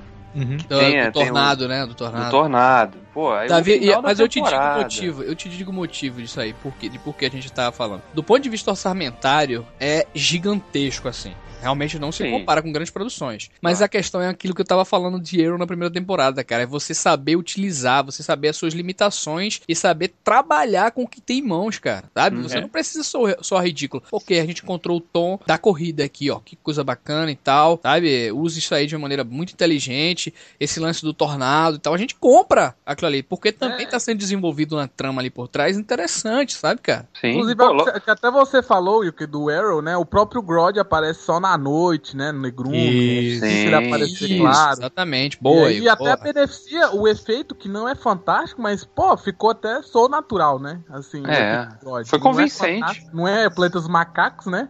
Mas o jeito que eles utilizam. Cara, é, é melhor, é melhor que o macaco do Quarteto Fantástico. Sim, cara. Muito melhor que o macaco. Esquece isso, cara. Não fala disso, não. O, se não me engano, foi o Andrew Kreisberg, que é um dos produtores, que ele fala numa entrevista o seguinte: que ele fala assim, cara, hoje a gente tá num mundo de superproduções, principalmente superproduções de super-heróis. Qualquer momento que você ligar a sua TV, alguma emissora vai estar tá passando um filme de super-herói. Sabe, ou é Vingadores, ou é Homem de Ferro, ou é Homem-Aranha, ou é o Cavaleiro das Trevas, ou é Homem de Aço. É, em algum lugar vai estar tá passando esses filmes. E a gente fazendo uma série de TV de super-herói, a gente sabia que ia enfrentar todo tipo de comparação. Então a gente não poderia entregar um troço meia boca, né? A gente tinha que fazer o máximo que podia fazer com o orçamento. com Homem-Aranha, né, Alex? O, é. O, o Flash. Porra! né? E aí, tipo, o máximo que dava para fazer com o dinheiro. E que o orçamento de Flash, perto de orçamento de outra série de TV como Agents of Shield, por exemplo, é pequeno. Né? Flash é uma série de orçamento bem menor do que qualquer outra série da ABC, da NBC, da CBS. Então, assim, eles conseguiram realmente tirar leite de pedra. E a gente tem que bater palmas pro, pra equipe de produção que conseguiu reunir uma, uma gama assim, de profissionais muito competentes naquilo. No, no Blu-ray do Flash, da, da primeira temporada, tem um documentáriozinho só sobre essa parte de efeitos visuais e que aí você vê todo o pessoal que cuidava daquilo falou, gente, é... o cara quando vai fazer um efeito visual para um filme, ele tem coisa assim de meses para fazer. A gente tem semanas. É o episódio do descarrilamento do trem, se o produtor tivesse falado pro cara, tipo, dois dias depois do dia que ele falou, ele não teria conseguido entregar aquele episódio na data. Ah, e aquela cena é foda. É muito, muito foda, foda não, Aquelas tomadas panorâmicas, cara, dele pela cidade, né? Aquela vírgulazinha, né, de, de roteiro. Uhum. Caralho, muito lindo, cara. Aquilo ali, sabe? E elegante, sutil, sabe? O efeito do nuclear, cara, ficou muito legal. Nossa, cara, é. fantástico, Alex. Porra, muito é, foda mesmo. Aliás, todos, né? Todos os vilões que vão aparecendo também também, depois dos coadjuvantes que, que a gente vai conhecendo. Acho que poucos ali deixam realmente a desejar, assim, qualquer coisa em nível de, de efeito visual, né? E acho que até porque é, eles foram muito inteligentes em usar seu efeito prático também quando podia, né? Então, claro. isso também ajuda muito, a, até a trazer veracidade pra cena, né? É claro, a gente tá falando de um personagem fantástico. Uhum. Dentro do possível, tra trazer veracidade para as cenas e ajudam a gente a. ajuda o espectador a ficar convencido do que, que tá sendo mostrado, né? E o ponto dos bandidos que só não convencia, não é nem questão de efeito, era quando era, era só um filler, fillerzão, que o episódio hum. era. Lá no começo, né? Lá no começo. É, aí teve alguns vilões que realmente tipo, ficaram fracos, mas até depois, todos os vilões se convenciam, e tendo efeito não, ou de, não. Depois né? o fillerzão acabou sendo até massa velho, que nem aquele episódio lá da abelha, tá ligado? É, aquele episódio é, é, é divertido, cara. É, pior que foi mesmo. Com a menina do, do Walking Dead. Isso, isso. Aliás, uma coisa legal dos vilões também é que a gente tem que dizer que eles, apesar apesar de alguns serem um pouco mais genéricos que o outro, todos eles, em maior ou menor escala, eles contribuíam para o desenvolvimento do Flash, né? Sim, Ele conhecendo seus poderes, conhecendo seus limites, aprendendo coisas novas, né? Isso também ajudou muito a desenvolver a série, a história toda e o protagonista. Eu acho né? o mais interessante disso tudo é a questão do Flash ele, como todo herói, né, ele nasce de uma tragédia. Uhum. A morte da mãe, a prisão do pai. Então ele é uma criança, uma criança que vivia sofrendo bullying, né, quando era pequeno e tal. Então ele é uma criança que, so, que apesar de ter crescido num ambiente familiar da, da, da casa do Joe West, né, de ter ali aquele, aquele ambiente, ele sofreu muito. E todos os vilões da série, você vê que também, quando falava assim, os caras tinham um, um passado ruim. Uhum. É, um e- trauma, né? assim, Exato. qualquer. E era o que diferenciava mais. Porra, Flash também teve. É. Ele também teve trauma, ele também teve um monte de problema e ele é um herói. Ele é o cara que tá disposto a fazer a coisa certa. Uhum. E isso é trabalhado durante toda a temporada, até com o próprio Capitão Frio, né? Que fica muito claro ali que ele é um cara de família, tanto que ele tem irmã e ele, ele tá- faz questão de ter irmã do lado dele. É. Mas o pai deles maltratava eles, né? Então ele ficava naquela de Eu, eu achei ser muito melhor que meu pai. é, alguns vilões dessa série e, e- e eles se assumindo como um vilão caricatural, sabe, cara? Principalmente o Capitão Frio. O Capitão Frio, assim, rou- pra mim, roubou a cena. O Wentworth Miller, ele é um canastrão, assim, no último, no último degrau. Mas o troço funcionou, cara. Perfeito, cara. Perfeito, Porque, cara. porque principalmente o que o. Acho que foi o Will que falou bastante de Arrow. É o tom deles. Eles não se levavam 100% a sério. Tinha espaço pra esses caras zoarem, tipo o Capitão Frio e o. O Heatwave, né? O Onda, É. onda onda de Nossa calor. senhora, Perfeito, cara. tem hora que é, é os diálogos tão toscos, mas são tão divertidos. Mas é divertido, cara. O que, é- o que são aqueles diálogos entre, tipo, é, o capanga dele, né? Que, que é até vivido pelo Dominic, né? Purcell também, né? Cara, aquilo ali é muito, sabe, quadrinho dos anos 80, tá ligado? Aquela coisa, sabe, me parece, não me soa ridículo, não, me soa como uma homenagem, cara. Isso- Exato. Ele tá sendo. É, é o que o Geoff Jones falou. Ele tá sendo fiel ao material original. Ele não tá inventando a roda, sabe? Tipo, Pô, Geoff Jones Personagem- finalmente tá aprendendo, meu filho. É. Pô, é nada, é nada. Inclusive, Geoff Jones escreveu os melhores episódios de Smallville das últimas temporadas. Não, eu tô falando assim, que, que no quadrinho é, o- é isso é o oposto disso aí, né? É sempre massa É. velho, é sempre modernidade, né, e tal. É, E- se bem que a fase dele no Superman é bem nessa linha, assim, de pegar os. Tanto que ele fez questão de ter o Gary Frank desenhando o Super-Homem com a cara do Christopher Reeve. né? É, mas aquilo ali É? ele fez em homenagem ao, ao, ao Richard Donner, né? É, Homenagem ao não, Richard mas Donner, a que ele já fase trabalhado inteira com o dele- Richard Donner e tal. É, mas a fase inteira dele, a fase atual dele é bem nessa vibe também de super-homem e, e os valores que fazem o Clark Kent ser o Superman. E é isso que o Flash faz, né? O Flash, ele, ele tem essa coisa de servir de símbolo de esperança, de fazer com que as pessoas em volta dele também se sintam na obrigação de, de fazer a coisa certa.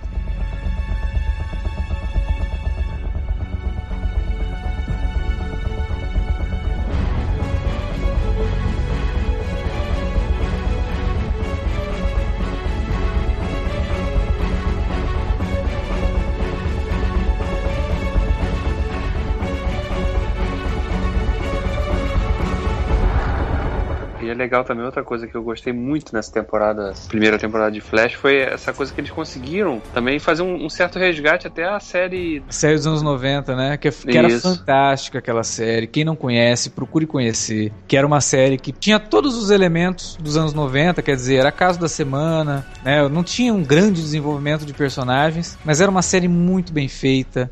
Os atores eram muito bons. A adaptação do Flash era feita assim com muito cuidado também. Não, é- eu acho que é, é uma série feita com muito carinho, né, cara? Eu lembro Isso, daquilo ali isso. passando e, e- e eu acho, sabe, cara, eu, eu curti, assim, eu- é, apesar de ser muito pequeno, é, a, a gente via hoje, eu, eu fui rever uns episódios depois, e até Aham. perto da época, assim, do Flash, a gente via que aquilo ali era feito por gente que curtia, sabe, cara, o troço, Muito- velho. Não, e a direção de arte daquela série era uma coisa impecável. Inclusive a roupa do Flash era muito legal, cara. Aquela roupa. Era. do- Mas é que assim, a direção de arte da série era totalmente baseada no Batman do Tim Burton, né? Uhum, E eles exatamente. conseguiram pegar uma coisa assim mais dark e transformar numa coisa mais colorida. E deu É. super certo, assim. Então, a primeira cena quando aparece Central City lembra muito ah, o quadro de Gotham City que aparece na primeira cena do, do Batman do Tim Burton e tal. É. Não, e eu, eu, eu disse isso porque a gente teve um episódio que foi muito divertido também nessa temporada. Uhum. Foi aquele que trouxe o personagem do Mark Hamill, né? Sim, De cara, volta. aquilo foi genial. Aquele episódio foi fantástico. Eu não parava de rir. O Mark Hamill, ele tava assim, cara, eu vou me soltar Se total. divertindo demais Exato. também, cara. Outro Não, porque que o Mark Hamill, caramba. Mark Hamill, ele é nerd. Eu não sei se vocês sabem Sim. disso, mas ele é total. Tanto que eu tenho uma, um, um gibi do Batman que tem uma introdução do Mark Hamill. Aí você fala, ah, mas é porque ele dublou o Coringa. Não, ele fez a introdução em 1988. Ele foi Uhum. dublar o Coringa em 92. Sim. Então ele sempre foi nerd. Então a possibilidade do cara de voltar pra um personagem que ele fez lá nos anos 90, numa série de super-herói, sabe? Cara, ele É, se e com- divertiu e- demais. E com aquele plot twist, né, do episódio, né? Sim, Que foi o diferencial, O não Mark Hamill, pra quem não sabe, já viveu um herói, viu? Um filme bizarro aí. puta que pariu, do Kevin Smith. Já viveu. É, Mark Hamill apareceu no Kingsman também, né? É, tá voltando o Mark Não, e ele tá na revista É. original, né? Você sabe, né? Você Ah, sabe é? que o personagem dele é, é- Quem é sequestrado realmente é Mark Hamill, cara. Na revista do. Caraca. E ele, quando foi chamado, não, eu quero ir, cara. Quero me interpretar lá. Que isso? Ele, ele, ele, é, ele é um barato, ele é um cara fantástico, ele abraça. Pô, ele faz parte, né, de uma grande, de um grande fandom, né? E ele tá nessa, então ele tá, tá, tá aqui pra isso. E ele se diverte muito. Eles trazem de volta também a Amanda Pays, né, que é a atriz que fazia a Tina Magui na série dos anos 90, fazendo a Tina Magui de novo. Uhum, E, obviamente, o próprio Flash. claro, é, o pai dele. Que, aliás, é uma outra coisa muito forte nessa primeira temporada, essa relação paternal, efetivamente. O que o, o, o Barry desenvolve com o detetive, né? É, na verdade, ele tem três pais, né? Ele Sim. tem o, detetive, o Dr. Wells e o pai-pai mesmo, né? Então, Sim, assim, é uma, uma relação impressionante que você. E- Eles e conseguiram trabalhar isso muito bem na série. Todas com características bem, bem singulares, né? Isso. É, a, claro, a mais próxima que ele tem ali, é a biológica, claro, que ele nunca esqueceu o pai, né? Sempre fez questão de manter o contato e continuar buscando uma forma de tentar tirar ele de lá, né? Provar que ele é inocente. A relação que ele desenvolve com o Joe West também, que é, cara, é muito crível ali. Você acredita efetivamente quando os dois estão falando, conversando, um olhando pro outro. A cara, é- naturalidade a dos química diálogos dos, é, a química dos dois é foda, é cara. muito foda. Outra coisa também, cara, que é outro personagem também que pra mim me trouxe um peso assim muito grande né, nas cenas que até vocês já comentaram aí de, que ele- dele ter interpretado Flash em outras ocasiões, né, e tudo mais. É, é o John Wesley Shipp, cara, porque quando ele entrava em cena, cara, é, realmente eu sentia, sabe, que o cara tava ali, que ele, que ele sofreu aquilo ali, sabe, injustamente. E, e aquela cena que ele diz, não, cara, eu não quero que você vá atrás, eu quero que você vá viver sua vida. é, me lembrou um É. pouco, Alex, aquela cena do Homem de Aço, sabe, com Kevin Costner, sabe, com a mão Uhum. assim. Porra, ele, É, traz um bem peso, que- uma ternura, cara, sabe? Se bem que um dos grandes problemas do, do, do Homem de Aço com o Kevin Costner foi não estabelecer exatamente o que, que o Jonathan Kent quer dizer, né? Porque uma hora ele tá falando, tipo, é, é legal e tal. Essa cena é muito ruim. E a outra é, filho, não salve ninguém. Me deixe morrer aqui. Não, sabe? Ai, ai, sério, essa cena me faz rir, só de ouvir vocês. A do Jonathan Kent. É, puta É, é aquilo ali, aquilo é mais complicado. trash que eu já vi num filme super-herói. Olha que É. tem muito.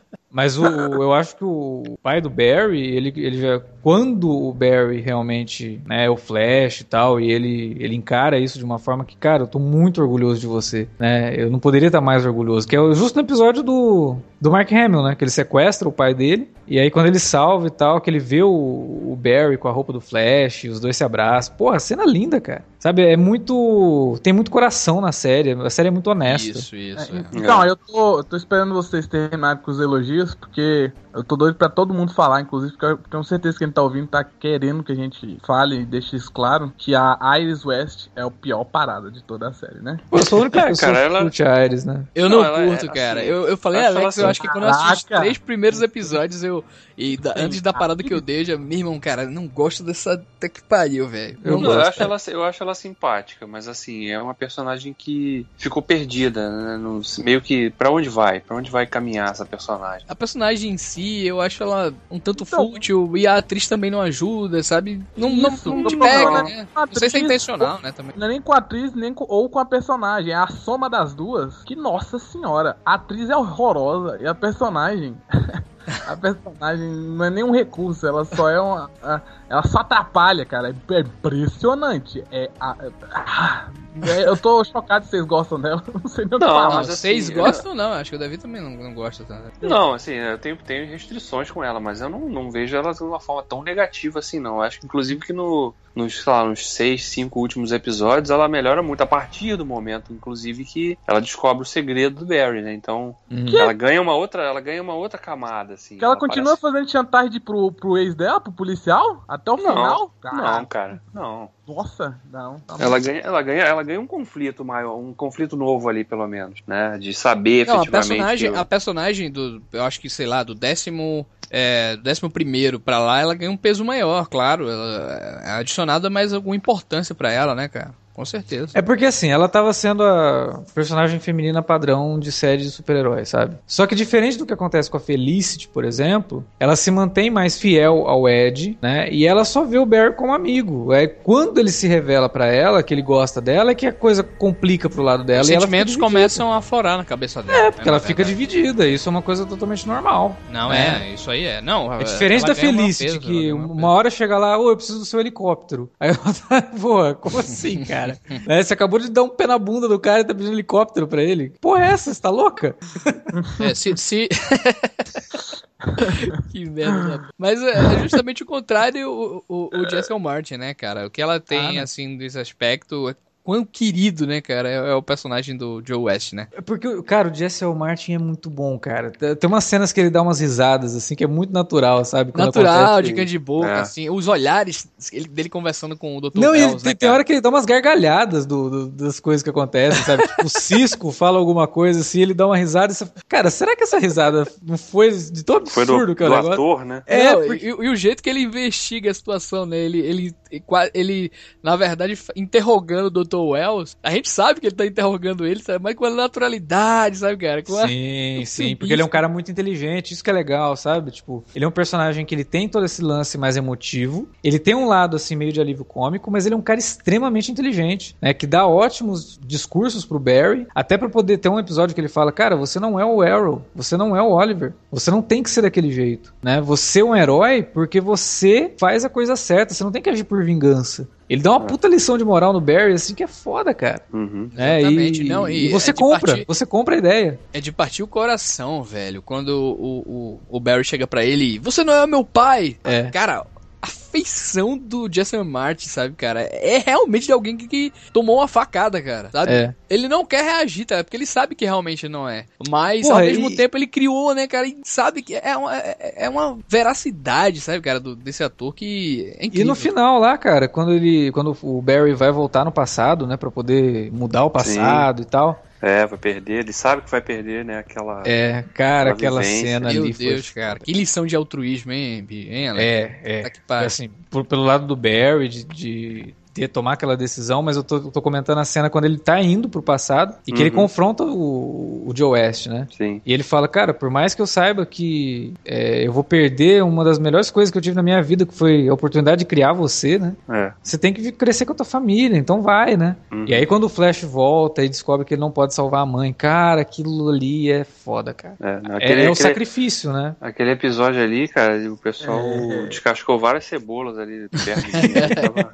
É, já que vocês chegaram aí, depois é, eu queria muito falar justamente desse episódio, porque Flash, eu acho que no começo alguém falou também aqui, que tem um teor dramático também, né? Apesar de ser mais colorido e tal, bem forte. E esse episódio final, porque assim, a construção foi tão natural que foi aquela parada que a gente falou de Arrow no começo. Você ia se convencendo tudo que ia acontecendo. Quando chegou nesse final e as ações que aconteceram e os momentos que eram pra ser de choro, não ficaram forçados, foram pesadíssimos, assim. Sim. Foram dramas convincentes demais. E olha que eu vejo muito série de drama e eu amo drama. E pra mim, esse episódio, isoladamente, como drama, funcionou de forma absurda. Porque bate bem e é muito bem escrito, muito bem dirigido. Ai, minha, tudo tão bem arquitetado. Me surpreendeu dentro de Flash, que pô, já era uma surpresa. Então, assim, conseguiu me surpreender Ah. dentro de algo que eu já achava fantástico esse último episódio. É, Então, outra coisa que eu achei fantástico, o Igor citou assim, bem escrito, é, é a ousadia do roteiro, cara. Cara, chegou num momento ali que eu achei cacete, velho. Quem é que tá escrevendo isso, brother? Sabe, de você trabalhar com coisas dentro de outras coisas, sabe? Você tá fazendo uma, uma trama aqui, aí de repente você aborda praticamente ali o conceito de multiverso também, entendeu? É que Ele vai trabalhar entrar com agora fa- na segunda temporada, né? Caralho, O que negócio fantástico, velho. Que negócio fantástico. Ele brincou com a realidade, voltou, amarrou tudo certinho, velho, no outro episódio, sabe? E o final também, ele brincou com isso. Cara, aquele encontro, sabe, dos dois assim na porta, aquilo é genial, cara. Genial, assim, uma das coisas mais fodas que eu já vi da DC no audiovisual, cara. Que, que coisa fantástica, velho. É, Flash se tornou uma. Por isso que eu falei, quando a gente começou a discutir Flash, eu falei, meu, DC, cancela esse filme do Flash. eu ia citar justamente essa sua fala. Cancela mesmo, velho. Não tem o que. Cara, pra superar isso que foi feito na primeira temporada de Flash, os caras vão ter que ser muito bons, cara.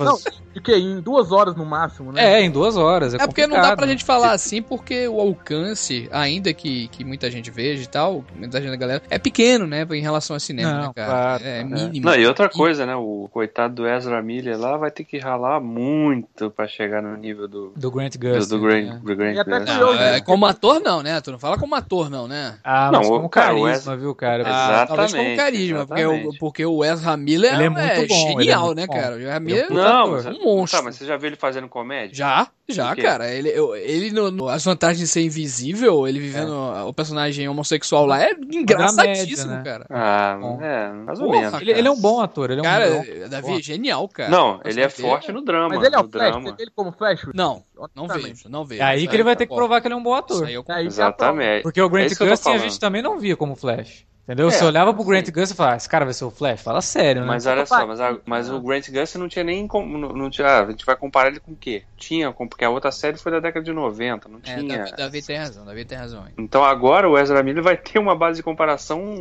concomitante. Sim, né? Então é muito Tem que complicado. saber qual cara. Flash vai ser abordado também, né? Dizem que é o Barry, né? É o Barry, já falaram isso. É, é o Barry. Não, mas isso, isso aí é curioso porque o, no dia que saiu é, o anúncio que ia ser o Ezra Miller, não sei se vocês viram, o Stephen Amell foi a público no Facebook dele, putaço, xingando a DC. não entendi. Que era um absurdo que, que eles estavam fazendo com o Grant Gustin, que tipo, Ué, é, não prepara o cara, não sei, mas ele ficou ele queria como- que o cara fosse pro como cinema? fã. É, viajou. Mas isso é legal, porque eu acho que, pô, ainda mais com. A gente já, é, já ficou surpre- surpreso com a atuação do, do moleque. O cara trabalhou com ele, deve ser ainda mais, mais sensacional, né? Deve, o cara convence tanto como Flash que o cara saiu xingando até a própria empregadora, né, velho? É, porque assim, é uma coisa que a gente tem que falar do Stephen Amell, que ele tem lá suas limitações, mas ele veste muito a camisa da série, né? Ah, sim, sem É, dúvida. é um dos Não, poucos eu falei- atores, assim, que Não, realmente... ele, ele- Alex, comparações à parte e tal, ele é o Tom Welling, cara, da, em Smallville, É. sabe, cara? É, daqui a pouco ele assume como produtor de, de Arrow. Exatamente, exatamente. Ah, nessa quarta eu já tenho certeza que ele vai aparecer com crédito de produtor. Não, o Tom- Welling chegou um momento lá, cara, que além de produtor dele, não, eu quero, eu quero que a série continue, eu vou bancar essa porra, eu vou conseguir recurso. Teve momentos lá que ele dirigiu, cara, a série, Sim. cara, em alguns momentos. Não, eu falei, eu falei do, do, do, da- do Stephen Amell, assim, né, ser um pouco limitado, mas eu não nego que dentro da canastrice dele, ele é excelente. É, não, ele, ele funciona bem, assim. Eles criaram um arqueiro que precisa do cara mais travadão, do cara mais Uhum. carrancudo É, o range, o É. range dramático do arqueiro é pequeno, entendeu? Quando o Isso, arqueiro é. tá sofrendo, é o que? É aquele choro do canto do olho, entendeu? Isso. Sim. É, essa foi a construção de personagem que o Stephen Amell fez e, e reconhecendo, comprometer, né? é, e reconhecendo suas limitações, entendeu? Isso, então exatamente. é um cara como, por exemplo, o Schwarzenegger é um cara desse tipo também. Ele conhece as limitações dele, ele Sim, sabe exatamente. até onde Pode- vai, tá entendendo? É, Mas o, o. Grant Gustin não, ele já extravasa mais, né? Ele é mais É. físico, ele tem uma coisa... Ele assim- vai nos extremos, né? É, ele consegue Ele, ele mais. te faz rir e ao mesmo tempo, sabe, cara, quando ele chora, se a gente vê as lágrimas no olho dele, cara, e a verdade, sabe, ele passa uma veracidade muito forte, né, o Grant E Gustin. ele cara. trabalha, ele é muito expressivo, ele trabalha muito com o rosto, assim. Ele é- É. sabe, quando ele tá falando, ele, você vê que tá mexendo tudo no rosto dele, ele tá realmente, né, vivendo aquilo. O Amel não, ele é travadão e tal. Chatão e tal, né? É, mas funciona pra proposta, né, desse arqueiro e, e funciona pra proposta E o desse... arqueiro nunca foi assim, né? Ele colocou uma personalidade. É, não, o arqueiro, o arqueiro é um piadista, assim, o é mó, mó sacana nos quadrinhos. Mas é engraçado vocês falarem do. Aí, é, descrevendo como é o Grant Gustin, eu só me veio na cabeça que ele pode ser um bom Doctor Who, né? Se ele O fosse inglês, né? Sabe, sabe ser expressivo, é meio louco, né? Magrinho do narigão. Magrinho. O cara tem um range muito bom, né? Ele. É. Pelo menos É. ele mos- mostrou isso com o Flash, né? Quem sabe um dia aí, daqui uns 10 anos, você não É, resolve fazer um. Ele não vai ser, né? É, sim. Cara, mas assim, o, o- outra coisa, a gente tá falando dos atores e tal, a gente tem que falar também da, da dupla de apoio ali, claro, e principalmente do Dr. Wells, né? Não. Que é- Cara, Tom é, Kevin, aqui né? é, é um ponto especial. Ponto especial. É, o Tom Kevin, inclusive nos extras do Blu-ray, o próprio produtor da série fala o seguinte: quando chamou o Tom Kevin, a gente não fazia ideia que o cara ia ser tão brilhante na construção do, do Dr. Wells, ao ponto de do público chegar e começar a torcer pelo cara, velho. Caralho, Bizarro, genial, bizarro. genial, cara. Que, que flash reverso, cara. Eu nunca pensei que eu fosse ver o flash reverso no cinema e achar tão foda, velho. A Eu TV, quero- né? Eu quero. não, Desculpa, nada. No audiovisual. Cara, eu quero uma camisa, cara, com esse cara, velho. Puta que pariu, brother. Muito, É, ele é muito foda. foda. cara. Ele é aquele vilão que você. Ah, você é. ama odiar de- o cara, é, né? Exatamente. Ele passa aquela calma, né, cara? Aquela coisa que tá tudo sob controle, né? É. E aquela cara de filho da puta mesmo, né, velho? E que ao mesmo tempo você vê que ele é um vilão também que não é. Ele não é aquele vilão unidimensional. Porque Isso. naquele episódio, no, no, no 15 episódio, quando ele mata o Cisco, Uhum. né? A gente vê que ele, ele. é, Você acredita que ele sente, né? Que ele, pô, você foi a coisa mais próxima que eu tive uma relação com, né? Com. Não, é, é aquele lance do e Batman, tal, né, cara? Eu existo por conta de você, né, cara? É, e sempre vai ser assim, eu sempre Não, e, e assim, é tão simples a, a- pretensão dele. Eu quero voltar pra, casa, eu quero voltar pra minha época. Eu vou destruir tudo se eu tiver que voltar pra minha época. Eu não tô nem Sim. aí. Eu não queria É. acreditar que ele era o, o reverso, cara. Eu sempre É, ficava pensando isso, que era chega- o, o, o Rick Concept na, lá, tá ligado? É, porque chega num ponto realmente que você tá torcendo pro cara. O cara virou o Walter White de The Flash, né, cara? Pois é. Tava torcendo, o cara não tinha mais o que torcer, mas tava torcendo pra ele. E aí o Cisco, né? O O Carlos. Cisco é a gente, cara. É. O Cisco é a gente, cara. É a gente lá dentro e, sabe? Muito É, foda. ele é o cara, ele tá sempre maravilhado com tudo, né? É, Fica- cara, é. Cara, o que, o que é aquela cena da, da Laura pedindo pra ele fazer o. Ah, troço. cara, aquilo é muito bom. Caralho, velho. Aquilo ali foi. puta Que, que golaço, velho. Que golaço, velho. Mas então, o Cisco ele é legal, mas ele fica melhor quando ele flerta com alguma mulher. É impressionante. Quando a irmã do, do Capitão Frio aparece, é sensacional. É. Tem até uma cena já no trailer que já me fez rir. Porque é, É. muito bom. Não, Igor, tu sabe que assim, quando exigem um, um apelo mais dramático dele, ele é incrível, né, cara? Também o ator, né, cara? Carlos. Talvez até melhor, né? Pô, Porque essa- vezes que eu acho que até ele passou do tom algumas vezes, mas não acho que é culpa dele. Acho que era o roteiro, assim. Às vezes era bobão demais, era quase Big Bang Theory. É, às vezes era expositivo demais, entendeu?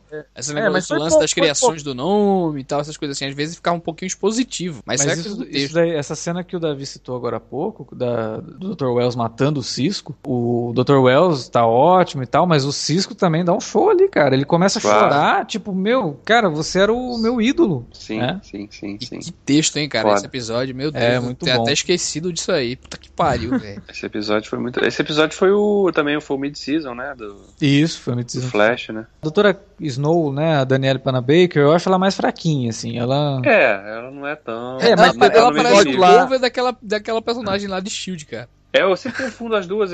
No início, inclusive, eu achava que era a mesma atriz, que elas parecem tanto. É, cara, e o mesmo estilo, o mesmo jeito, É cara. que eu E acho usa a aquela mesma roupa, tá sempre com aquele jalequinho ali também. Então... a Danielle Panabaker ela tem um probleminha, assim. Percebam na- na- nas cenas que ela aparece que ela fala e, e a cabeça dela vai mexendo pro lado, dando umas travadinhas, assim, sabe? Tipo, ela... é muito bizarro. É, mas é muito Ah, bizarro, É cara. Rubens é de Valfilha, essa reclamação. Não, É, não é isso foda, né? Mas não é tique dela. Isso é, não é tique da atriz. Porra. Isso é tique de atuação.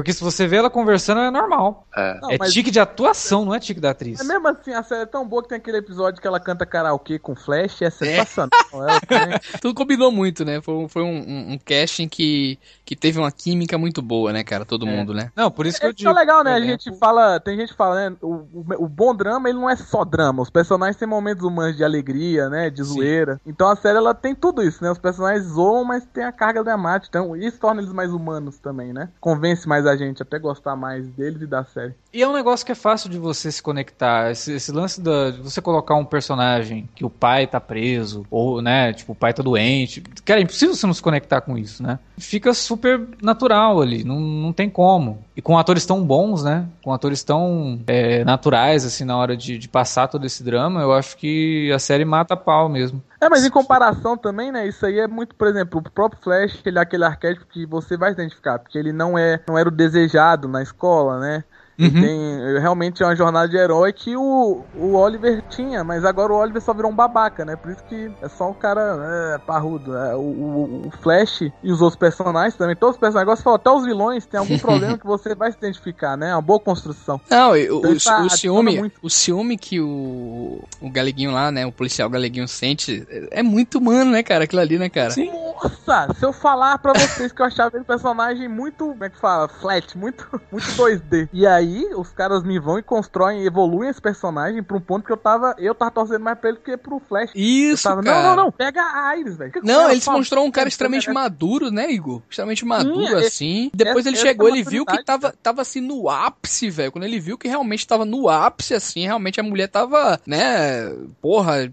Tava quase falando pra ele de que ela gostava do cara, né? Olha, veja só, com uma conversa séria mesmo, porra, de casal, é, um relacionamento. Realmente é essa situação é muito complicada pra mim. Eu gosto muito de você e tal, mas porra, que diálogo maduro, velho, na série, sabe, cara? Não, e o ato que ele Caralho. faz, o ato final dele, tanto que é maduro também, né? Sim, Tipo, e ele se torna o maior herói, né? O maior É, herói o maior série, herói. é, é. O que não é, uma- não é foda na série, é surpreendente isso. Eles É, a aliás, o, o episódio final é cheio de atos altruístas, né? Sim. Do, do Joe West, né? Concorda que o Flash mereça tentar mudar o passado, né? O Thorne aí depois naquela cena também, quando ele se sacrifica ali pra impedir que o Reverso consiga atingir o objetivo ali de destruir tudo. Cara, então é uma série O Flash diferenciada. também, né? Indo pro, pro Tornado fechar, né? No final também. Sim, a referência Sim, é. direta à Crise nas Infinitas Terras, É. né? Foi uma, uma temporada muito, muito bem fechadinha, muito bem redonda, né? Muito bem, introduziu muito bem todos os personagens, ou quase todos, pelo menos, os mais importantes. E é uma temporada que te convence, né? De que é uma jornada efetivamente de um herói, né? Que tá, tá se descobrindo e que tá abraçando essa porção heróica dele. Então é, é muito legal, cara, de ver, acompanhar assim,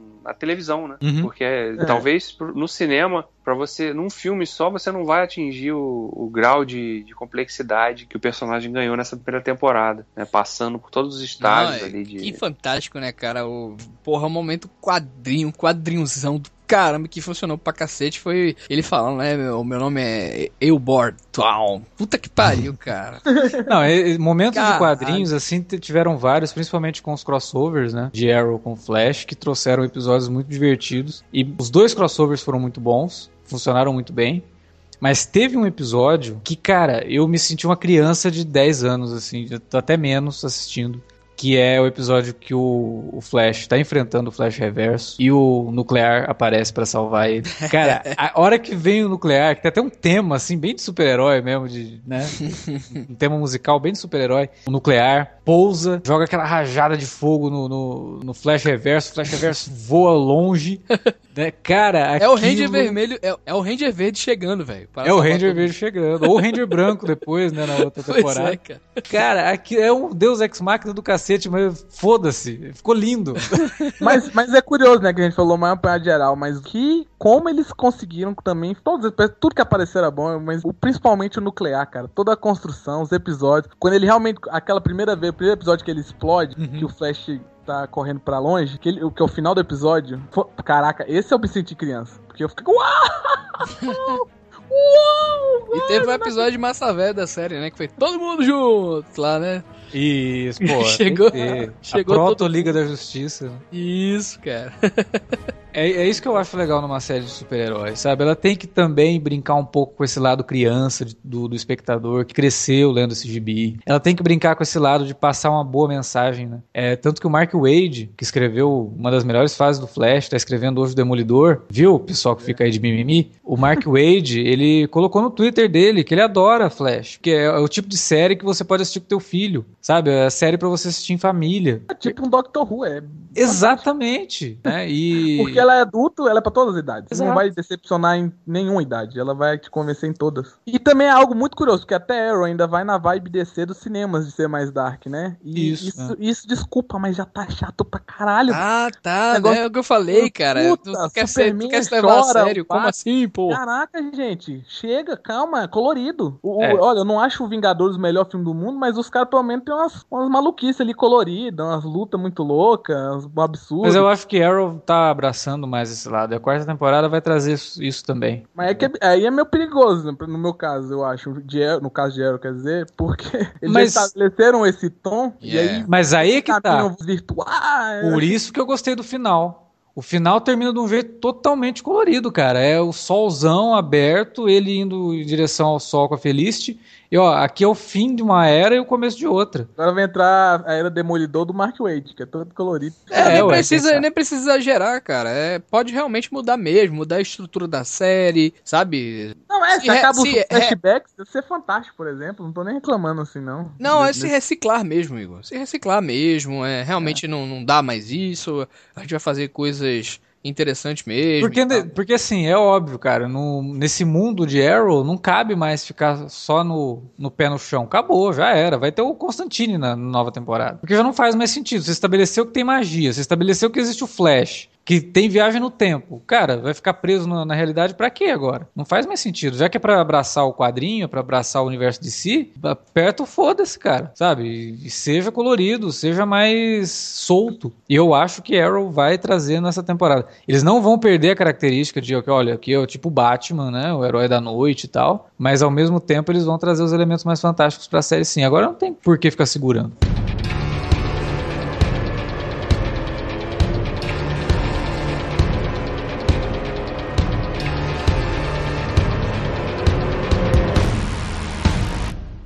Muito bem, encerramos aqui o nosso alerta vermelho sobre Arrow e Flash. A série volta essa semana. Você está ouvindo esse podcast. Ela já está retornando as duas, né? Retorna essa semana. Então vocês confiram aí os textos das reviews semanais das duas séries que eu escrevo, tá? Desde a primeira temporada de Arrow e desde a primeira de Flash também. E a gente lê. Pois é. Leiam, confiram. É, inclusive foi, no começo tava difícil ler as de Arrow, porque o cara tava criticando mesmo, velho. Tava, tava até doendo o coração, mas depois... depois até eu tava criticando o Arrow também. Ainda bem que ele é então. consciente, né? Ainda bem que ele é consciente. Ah, Pois é, tem, tem que ser. É, mas é porque o Alex às vezes ele só é bravo aí. Que isso? Eu sou Que super que é calmo. isso? Bravo era o Warley. Faz tempo que não aparece aqui nos podcasts. É, o Arley. Porra, lá, saudade vamos das- dos pitis, cara. Se você curtiu esse podcast, se você curtiu a temporada de Arrow, que a gente desceu o cacete aqui no programa, deixa aí o comentário. Se você gostou também de Flash, ou se você não gostou de Flash, também deixa aí o seu comentário na área de comentários desse post ou manda um e-mail pra gente para alertavermelho@cinealerta.com.br. Não esqueça que você também pode entrar em contato através das redes sociais, lá no facebook.com.br cinealerta ou no arroba cinealerta no Twitter. As redes sociais também você pode usar para divulgar o nosso trabalho para sua lista de amigos. A gente fica por aqui e volta no minicast de Bastard Executioner, que se você ainda não escutou, corre lá para ouvir, e no Fora da Curva na semana que vem. Até lá!